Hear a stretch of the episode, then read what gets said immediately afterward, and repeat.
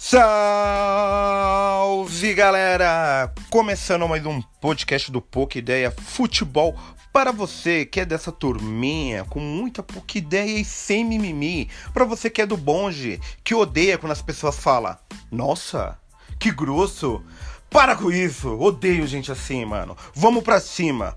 Como eu avisei, eu farei alguns esforços picas, mas picas para continuar com alguns podcasts, mesmo com todos os campeonatos of the world do mundo parado por causa dessa pandemia do coronavírus, que sim é um problema que todos têm que ter atenção e precaução, beleza? Todo mundo fazendo a sua parte, evitar estar em locais públicos, em contato com muita gente, não ouça o louco do presidente o que ele está falando. Isso pode causar mortes depois de um discurso de ontem, que não precisa todo mundo se resguardar, se trancar, que é uma coisinha simples, que é um resfriadinho. É um resfriadinho para o grupo que não é de risco, mas para o grupo de risco, aquela pessoa acima de 60 anos ou aquela criança abaixo aí dos 5 anos de idade é super perigoso e não tem um tratamento eficaz, beleza? Como eu falei, né, a base do nosso conteúdo aqui também é apenas o futebol, então a, o nosso podcast vem falar de gols, análise, visões de jogos, palpites, campeonato, tudo que envolve realmente o mundo do futebol.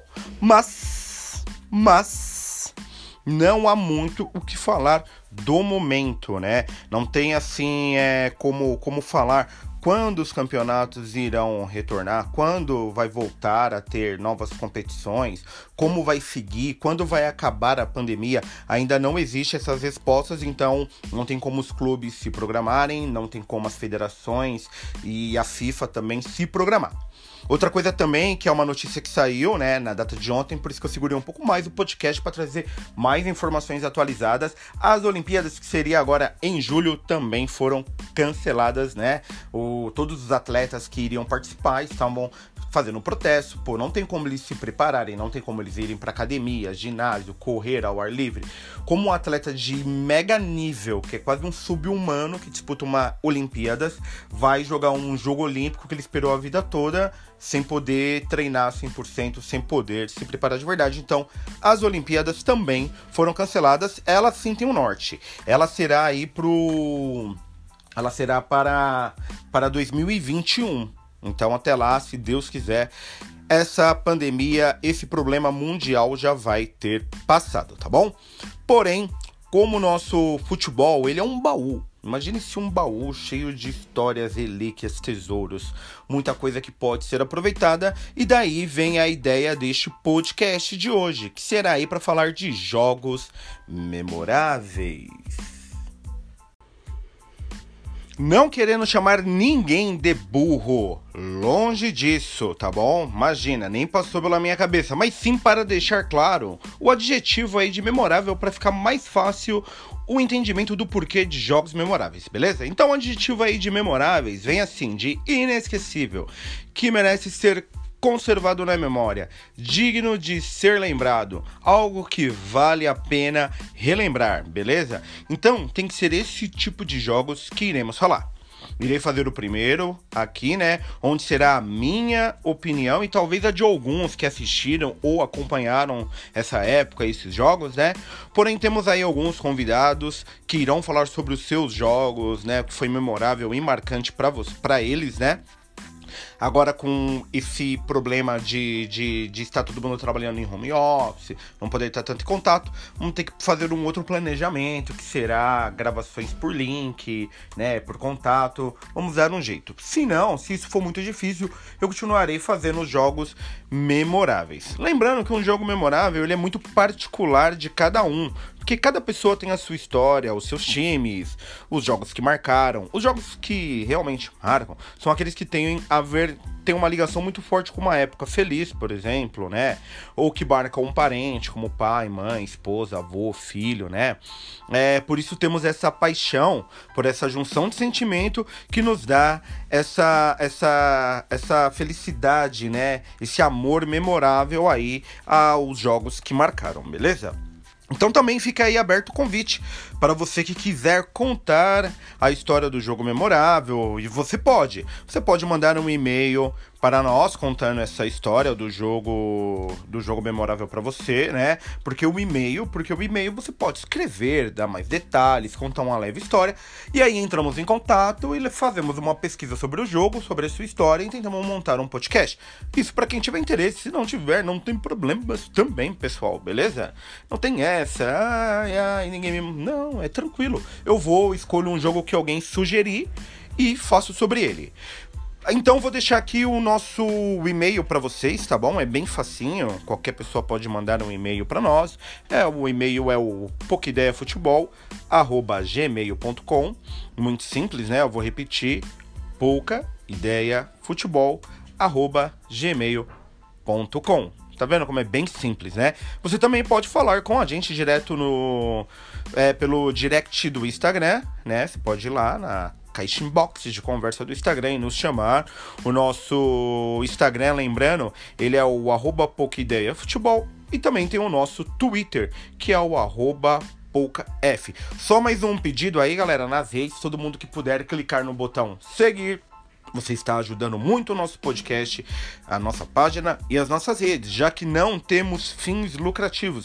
Isso quer dizer, não ganhamos nenhum real, nada para estar fazendo isso. Fazemos sim por diversão, por prazer, por amor e por essa galera que ouve. Falando só um pouquinho sobre essa galera que ouve. É, eu quero agradecer abertamente a todo mundo que tocou esse play agora e está ouvindo, porque nesses últimos três meses o nosso podcast alcançou números que eu não esperava alcançar, ainda mais para só um começo de ano, né? Então teve muitos plays. Eu achava que tinha ali oito amigos ouvindo, mas os números de plays semanais e o número de plays total não é possível oito ou dez pessoas fazerem um número tão grande como aquele e eu já fiquei feliz e satisfeito com esse número. Muito obrigado a todos, beleza? Vou me esforçar mais, vou tentar fazer mais podcasts, ainda mais neste momento que tá todo mundo em casa, sem ter, é, sem ter muitos sem ter muita é, qualidade de vida fora de casa, né? Sem poder ir num parque, num cinema, num shopping, num show, né? E eu sei que todo mundo vai é, se interter um pouco com os streams, né? Com aplicativos, com podcasts, com Netflix, com HBO Go, com telecines, com tudo que puder, né? Eu espero também estar ajudando um pouquinho essas já milhares de pessoas que deram o play aí e seguiram a gente. Um brigadão mesmo, eu, Leandrão, aqui feliz pra caralho, tá bom? É isso então, galera. É, como todo mundo, né? Bom, o nosso podcast ele é imparcial, todo mundo sabe disso. Mesmo eu tendo o meu time de coração como todo mundo. Vocês têm que entender, caralho, se eu amo futebol, porra, eu amo algum clube. Eu me apaixonei por algum clube, né? Entendeu? E não é o São Paulo que vocês sempre falam lá no Instagram. Ok? E se fosse o São Paulo, eu seria com o maior prazer. São Paulo é um clube gigante, com uma história ferrada, fodida, muito boa, assim como o Palmeiras, assim como o Santos, assim como o Corinthians, assim como o Flamengo, assim como o Vasco, Botafogo, é, Criciúma, a Inter de Limeira, a Ponte Preta, o Guarani, entendeu? Não esquece do Guarani. Então todos esses times são importantes, pelo menos para mim. Eu respeito e admiro todos. Se eu tivesse dinheiro, eu iria em todos os jogos, amigo. Ia estar uma hora na torcida ali do Santos. Ah, tô, se eu pudesse, se tivesse dinheiro, ia estar na torcida do São Paulo. Ia estar na do Corinthians, aquela arena cara pra caralho, entendeu? Ia lá naquela puta arena do Palmeiras, que é tipo a casa da sogra deles. Eu ia, mano, com a maior felicidade, meu, entendeu? Tomar cerveja, rir pra caralho, xingar os outros. Quem não gosta? Eu amo. Então vamos parar com esse mimimi. Então, pra evitar esses bafafá, para evitar aqueles babaca falando lá no Instagram que eu torço para time tal, serei bem imparcial e irei falar então da seleção. Isso aí, da seleção brasileira de futebol. E caso você queira também falar sobre algum jogo da seleção que te marcou, pode falar. E também fica aberto para falar de outras seleções, tá bom? Vou dar um exemplo. O meu primo, né? Um abraço aí de cão. Ele é, além de ser palmeirense, ele torce para a seleção da Alemanha. E ele é fã, camisa, acompanha. Ele foi o único brasileiro e o mais filha da puta por ficar feliz com o 7 a 1 que tomamos em 2014. E ele também é o único fanfarrão off the world que fala que o Close é melhor e mais marcante que o Ronaldo. Só porque ele tem um gol a mais em todas as Copas do Mundo. Mas quantas Copas o Close ganhou? Jogou aonde? Decidiu o que? O Ronaldo jogou no Real e no Barça, times rivais. Entendeu? O Ronaldo, você é louco, mano. Jogou na Itália, jogou no Milan e na Inter. Olha o tamanho do Ronaldo. Quem é o Close? Se o Close descer aqui no aeroporto de Guarulhos, passa batido, se ninguém da imprensa falar. Passa batido, a mulher vai estar tá limpando o chão assim, vai falar: passa, alemão do caralho, tá atrapalhando entendeu? Então não compare. Mas isso daí é um assunto para outro podcast. Eu espero que um dia eu possa fazer com o Dico. Fica aí aberto o convite. É um cara que manja muito da seleção da Alemanha. E sei que deve ter outros amigos que gostam das seleções também, beleza? Então vamos lá, sobre o jogo memorável, né? E o porquê especial. Estou falando da Copa do Mundo, que foi a primeira que eu vi e a primeira que o Brasil é, foi é, a primeira que o Brasil foi campeão, além de ser não a primeira que ele foi campeão, porra. É, foi a primeira que eu assisti, mas logo essa o Brasil foi campeão. Eu estou falando da Copa do Mundo de 1994. E isso traz ótimas lembranças. Cara, as lembranças daquela época eram maravilhosas. Por quê? Porque eu era uma criança. Quando você é criança, você vê um mundo totalmente diferente dos adultos, né? Eu apenas era um moleque de 10 anos, quase 11 já de idade, né? Amava jogar bola na rua com os meus amigos da famosa Rua 14. Um abraço a todos eles, né? E também já tínhamos os nossos vizinhos, que já eram caras um pouco mais velhos, né? Do que a gente, ali 16, 18 anos, né? E que nos falavam já como era a Copa, como que era a preparação, que tinha que pintar a rua, que tinha que decorar com fitinha verde e amarela, é, que nós iríamos fechar, né, a rua nesse dia e nos dias de jogos. Então, para nós, isso foi um prato cheio, amigo pra molecada lá da rua, né? Ficamos horas ali, então chegou os dias de preparar a rua, né? Então ficamos ali, né? Horas cortando várias fitinhas, né? Os mais pipeiros já iam amarrando por ter experiência em já fazer rabiolas, né? Para quem não sabe, antigamente, para você fazer o pipa, você mesmo fazia o pipa, só comprava cedo e vareta e você mesmo fazia rabiola, né? Você pegava essas sacolinhas de mercado hoje que a nossa mãe guarda em casa, e a gente enrolava aquilo. Eu sei que tem uns caras ouvindo agora e lembrando, ia cortando. Hoje em dia, tá Nutella. Hoje em dia o cara vai lá na. Nem sei o nome daquele lugar que vende pipa. Se é uma piparia, porque eu nunca gostei de soltar pipa, fica aí também já avisado, né? Então o cara vai lá agora na Nutelagem maior, o cara barbado, de chinelão grandão, vai lá.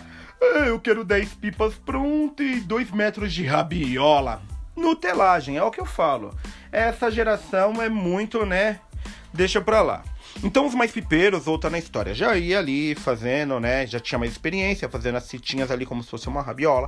A outra parte da turma já estava planejando os desenhos que seriam feitos, né? Na rua. E outra turma focada nas cores das guias, né? Como ia ser a ordem das cores, como que ia ficar, os carros que estavam parados ali próximo da guia, que ia atrapalhar, né? Olha só, então você deve estar se perguntando assim: caralho, quanta gente na rua, hein, meu? Não é muita gente? Sim, galera, era muita gente na rua, porque na década de 90 é, é, não existia assim a internet para começar. Telefone fixo era para poucos e quem tinha celular, mano, quando você via era a mesma coisa de você ver um duende carregando um pote de ouro. Era uma coisa absurda mesmo. Você não acreditava que estava vendo alguém falando no telefone celular. Então os grupos de hoje de WhatsApp que fica todo mundo aí compartilhando fake news e histórias ridículas né? É, isso daí, antigamente, esses, esses grupos de WhatsApp eram na rua.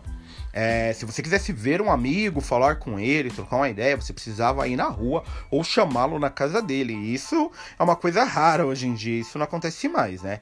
Então todas as ruas estavam assim já no começo da Copa como a nossa. Eu também sentia muito que naquela época era os, os brasileiros eram muito mais patriotas ao se falar da seleção brasileira, né? Porque foi seleções que venham desde 66, campeã, e veio a de 70, que foi a última antes dessa Copa de 94, que foi a de 70, que aquele time, para mim, um dos melhores times de todas as seleções do mundo. E o Brasil ganhou, então o brasileiro ele tinha uma paixão mesmo, né, cara, com, com, com a sua seleção. E era uma coisa assim, para nós, isso me marcou muito, que o Brasil vivia tão intenso aquele aquela semana do jogo da Copa, aquele dia do jogo da Copa, que, mano, pra mim na escola era ótimo. Se o jogo era na sexta, já emendava sexta, sábado e domingo. Se o jogo era na segunda, já emendava sábado, domingo, segunda. Sabe, as escolas tava nem aí, parou a aula, vai ter jogo. Não tinha ninguém na rua na hora do jogo, assim, tava todo mundo dentro das suas casas ou assistindo junto, né? E para mim, uma coisa que marcou, além disso tudo que eu falei, era que todos os jogos dessa Copa eu pude assistir dentro, é, eu assisti na casa dos meus avós. Eu pude assistir com os meus avós. E isso hoje, toda vez que eu relembro, é uma sensação maravilhosa de lembrar o cheiro da casa dos meus avós, da voz, da gente comentando dos jogos, né? Então isso daí é uma das coisas que foi muito marcante e memorável para mim. Essa alegria de criança, é, jogar bola na rua, viver a Copa do Mundo de 94 em todos os sentidos. E infelizmente isso hoje não acontece mais, né? Perdemos muito essa ligação que tínhamos com a Copa. Então, isso foi uma das lembranças. Agora, galera, vou falar de do time dessa Copa do Mundo aí de 94, beleza? Que era um puta timão. Eu sei que vou, do jeito que eu sei, de gol em gol, com direito a replay. Eu sei que vou, com o coração batendo a mil, é taça na raça Brasil. Lembrou dessa música, né, amigos? Então, quando você ouvia essa música, para você ver o que a Globo já fazia desde aquela época, já sabia botar fogo no bagulho, já de cedo. Não importa a competição, a Globo já sabia temperar o brasileiro, deixar o brasileiro meio louco. Podia ser Copa do Mundo, podia ser Olimpíadas. Ela conseguia deixar até a Copa América, que é sem graça pra caralho, tá ligado? Um pouco interessante, né? E para você ver então, se ouvir essa musiquinha, o coração já batia, você já sabia que o bicho ia pegar, que ia ter jogo do Brasil, ia ser foda ganhar do Brasil, que o Brasil não ia perder. Era toda a certeza que você tinha naquela época, que você já não tem mais na época de hoje, nem de perto, beleza? Então vamos falar do time que era. Olha esse time aqui da seleção de 94, hein? No gol, vou falar já um pouco dos reservas que eu lembrar e do titular. O titular era número 1 um, ali o Tafarel, né? Os reservas era só o Zete né, campeão mundial com o São Paulo e da Libertadores, e o Gilmar Rinaldi, que era goleiro do Flamengo, hoje, é, há anos atrás, né, ele era empresário aí do Adriano Imperador. Lateral direito, Jorginho, né, que foi técnico do Vasco, vocês lembram aí há pouco tempo, técnico do Figueirense, e o reserva do Jorginho, tá, era o Cafu. Isso mostrava que a seleção era assim, tinha um cobrão de titular e uma cobrinha já preparada ali para ser treinada, né, para jogar as próximas Copas. Em 94 o Cafu tava lá, fez jogos na Copa como um garoto, e em 2002 quem tava levantando a taça lá com a taxa, com a faixa de capitão? Ele mesmo, nosso Cafu, ou capitão do Penta, entendeu? Então, isso também já não acontece mais hoje, né? Se você parar pra pensar na seleção brasileira, né? Os caras ficam chamando aí os caras de 40 anos que não vai jogar a próxima Copa, aí quando chegar a próxima Copa tem que pôr um moleque que não tem o, o hábito, não tá ambientado com a seleção pra jogar uma Copa. Beleza? Então já tinha essas cobras daí. Ali na zaga, Aldair, que brilhou na Itália. O Aldair era um puto zagueiro, famoso na Itália até hoje. Márcio Santos também, né? O número 6 lateral esquerdo é o, era o Leonardo. O Leonardo, ele ele foi é, diretor do Milan, fez muito sucesso como diretor no Milan, agora tá no Paris Saint-Germain. O Leonardo era a lateral esquerdo do São Paulo, né? Jogou muito, foi pro Japão, rodou o mundo. Meu, Leonardo. O reserva do Leonardo era o Branco. E lá na frente você vai ver que tem histórias legais do Branco, né? Que o Branco jogou ele era banco do Leonardo porque o Leonardo, amigo, teve um jogo da Copa, esqueci o time agora, mas lembrando que o vídeo de toda essa Copa é um compacto, eu deixei o link aí do YouTube na descrição aí do podcast, é só vocês clicar que vocês vão ver todos os lances da hora da Copa e os gols e é rapidinho o vídeo. O Leonardo, mano, ele deu um UFC de cotovelo, tio. O cara puxou ele aquele virou, mano, mas nem o Felipe Melo dá um daquele, nem, nem se ele quisesse. Mano, mas quebrou o nariz do maluco. O maluco caiu, o maluco tentava levantar para reagir não conseguia. E aí ele foi expulso e ficou fora dos jogos da Copa. E o Branco entrou. O Branco, que era do Fluminense. Mauro Silva, que hoje é um dos presidentes da Federação Paulista. O Dunga era o oito ali meio campo que fazia com o Mauro Silva, capitão do time, o Dunga, né, que era o ex-treinador aí da seleção. O Zinho que jogava bola pra caralho, jogou no Palmeiras, jogou no Vasco, hoje trabalha na Fox. O Raí que todo mundo sabe quem é, o Raí era o 10, o reserva do Raí era um cara muito bom, mano. Era o Mazinho, parça. O Mazinho é o pai do Thiago Alcântara lá, que joga no Bayern, no Bayern de Munique, né? E tem mais um também que joga, acho que no Barcelona. O pai desses moleques jogava bola pra caralho, jogou a Copa do Mundo de 94, entrava no lugar do Raí e jogava no Palmeiras. Muito bom, muito bom, muito bom. Fora todos esses reservas aí que eu falei, e titulares, ainda tinha só o menino Ronaldo Fenômeno, que nem dispensa comentários, né? Tinha o Paulo Sérgio, tinha o Viola. Ah, gente, não dá. Não dá. Aí que começa a me irritar, meu. Você pega, eu, eu falei nome só de cara foda ali, mano. Aí hoje eu tenho que ver se. Eu não quero falar os nomes, mas eu sou obrigado, mano. Aí hoje eu tenho que entender o porquê o Felipe Coutinho é convocado pra seleção. Dói até as minhas bolas quando falo o nome dele. Até contrai. Por quê? Por quê? Por quê? Mano, essa seleção de 94 não perderia para aquele time da Bélgica nem fodendo. Nem fodendo. Foda-se o Hazard, De Bruyne, Courtois, aquele negão que esqueci o nome, que jogava na frente, Lukaku. Mano, nunca, nunca o nosso time de 94, ou 98, ou 2002 perderia para aquela Bélgica de anões. Entendeu? Não perderia. Mas, né, meu? É isso que acontece. Vamos falar então um pouquinho de dos jogos que foram ali daquela época, e esses jogos marcaram pra caralho. O Brasil fez a seguinte campanha: fez duas vitórias e um empate já na fase de grupos. Estreou contra a Rússia, meteu 2 a 0 gol do Raí, gol do Romário. Contra Camarões, Camarões já era um time muito difícil aquela época, né? Camarões, Nigéria desde 94, a Bulgária que foi o destaque da Copa do Mundo de 94, né? Então, o Brasil já começou metendo 3 a 0 em Camarões, depois, na segundo jogo, 3x0 dos Camarões. Aí pegou a Suécia, que era muito difícil, com os Zetoffs alto lá pra caramba. E empatou 1 a 1 né? Foi o empate de, dessa, dessa, dessa fase de grupo. Já nas oitavas de finais, o Brasil derrotou os Estados Unidos com o gol do Bebeto. Me lembro que o Bebeto saiu, inventou aquela comemoração do bebê, balança o bebê para lá e para cá. Isso nas escolas na época foi uma epidemia. Todo mundo fazia gol na rua, na escola e metia a comemoração do Bebeto. Cá para nós, os maiores gênios que eu já vi jogar na minha vida, né? Bebeto e Romário. De ataque, nunca vi uma dupla de ataque tão eficaz, né? Ou tão habilidosa, ou tão boa de bola ou tão intimidadora como os caras. Os caras eram baixinho, pequenininho. E todo mundo tinha medo, todo mundo respeitava. Os caras eram marrento com razão. Para terminar aí, né, o Brasil nas quartas de finais é, eliminou a Holanda com de 3 a 2 é um jogo muito difícil, estava ali um 2 a 2 O branco que estava no lugar do Leonardo meteu aquela bomba famosa, vocês também podem ver no vídeo, do link que está aí na, na descrição. Você vai ver esse gol e o Romário até tira assim o corpo da bola e a bola faz uma puta curva, né? E depois foi a pegou a Suécia de novo, onde o Romário com 1,60 de altura, amigo, fez o gol numa defesa gigantesca, de cabeça, sem pular sem pular. Isso se chama posicionamento. Isso se chama saber ser atacante. Isso se chama saber fazer gol. Hoje em dia, vocês estão vendo aí no Paulista, né, mano? Os caras não acertam o gol.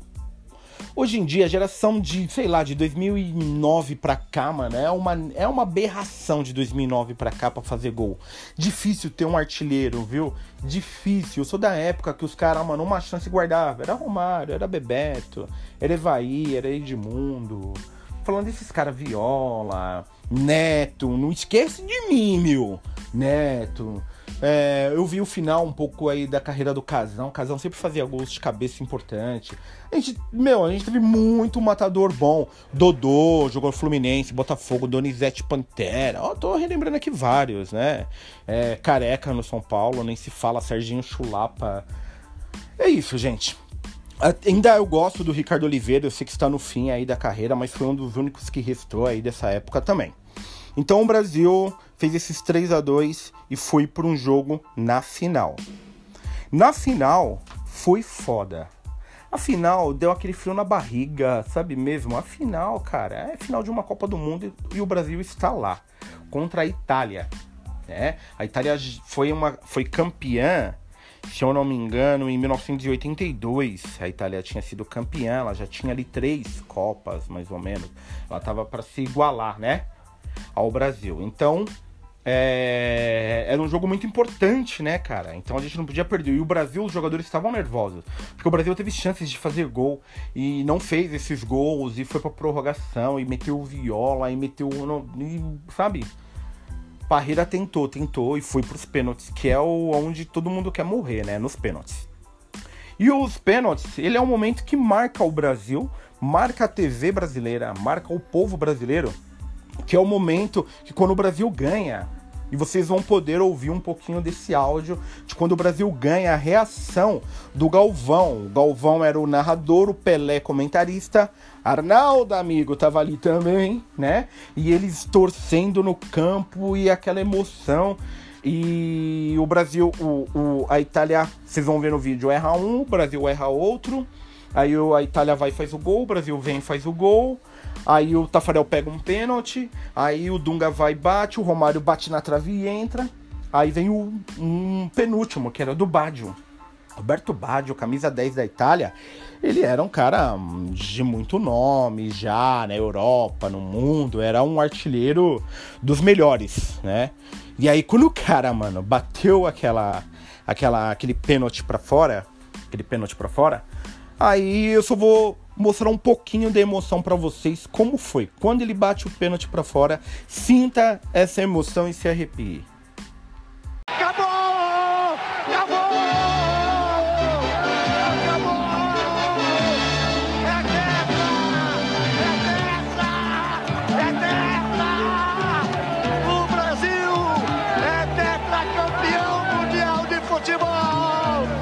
Arrepia, né, amigo? Fala a verdade se não arrepia. Que momento. Eu, eu, depois de ouvir isso, ter vivido isso, tem como esquecer? Tem como não ser memo, é, memorável essa lembrança, esse jogo, essa Copa, tudo que a gente viveu. Depois disso, as ruas lotadas de gente, nego entrando em casa de nego para comemorar, churrasco. Eu era criança, eu não bebia, não fazia nada de errado nessa época ainda, né? E, mas o máximo que a gente comemorou foi jogar bola o dia inteiro, tocar campanha dos vizinhos, sair correndo. Tava tão cheio as ruas que se você quisesse entrar na casa de alguém e roubar as coisas, eles não iam nem perceber que era um momento de frenesi realmente no Brasil em 1994. E isso só despertou essa paixão pelo futebol que eu tenho. Foi ver esse momento, por isso que eu sinto falta da seleção. Queria que a nossa seleção brasileira voltasse a ser como foram a de 94, a de 98, a de 2002, a de 2006, né? O negócio meio que desandou, sei lá, de 2010 para cá. Mas é isso, continuamos ser o maior é, país de futebol no mundo, né? Com mais títulos mundiais no mundo o país que mais respira esse esporte somos nós. O Brasil, vamos aos títulos. O Brasil tem cinco Copas do Mundo. Atrás do Brasil, e muito próximo e perigosamente, tá Alemanha com quatro, Itália com quatro e Argentina chupa com dois. Apesar de eu gostar do futebol argentino, né? Mas quando se fala de Brasil e Argentina, eu sempre serei brasileiro ao extremo firmeza. E o Messi nunca ganhou nada. Que estranho, né? O Chile foi campeão duas vezes da Copa América. Olha que detalhe. E o Messi nunca ganhou nenhuma Copa América, não ganhou um título pela seleção dele, nem, nem seleção olímpica. Nem principal, nem porra nenhuma. Ele não é um novo Maradona, isso ficou claro para os argentinos, beleza? Então, galera, esse foi o podcast de hoje. Espero que vocês tenham gostado. Espero que vocês possam é, me dar algum feedback, se gostaram, se não gostaram, me darem dicas, sugestões. Olha, Leandro, não posso estar aí para fazer, ou a gente não consegue fazer é, direto por comunicação online, Skype, essas coisas, porque eu não tenho. É, então, fala desse jogo aí, meu, levanta os dados e fala que foi eu que mandei e eu vou fazer isso com o maior prazer. Espero que vocês tenham gostado das histórias. Como eu falei, é uma coisa muito particular de cada um né? Semana que vem sai mais um podcast, vou fazer de outro jogo, vou trazer novas informações do destino, né? Que será o mundo dos esportes quando volta, se tiver data. E é isso, galera. Agradecendo mais uma vez vocês por terem ouvido, espero que vocês tenham gostado. Aqui a gente faz com muito amor, como eu falei. E vamos nessa. Quem puder, segue lá o Instagram, arroba Twitter, arroba Pocaf, e mande um e-mail para nós lá no arroba Futebol. Obrigado a todos. Abraço aos irmãos da Hong, que sei que vocês estão ouvindo, vocês são fiéis, irmãos. E eu já tô sentindo saudade de vocês tendo que trabalhar home office e não ver a gente para fazer aquela resenha, aquela zoeira que só nós sabemos fazer. Sinto falta, beleza? Então é isso, pessoal. Obrigadão aí pela oportunidade. Obrigado pelos players. Obrigado por seguir. É nós. Abraço. Pouca ideia. Sem mimimi, porra. É nós. Continua tocando a musiquinha que é legal, ó.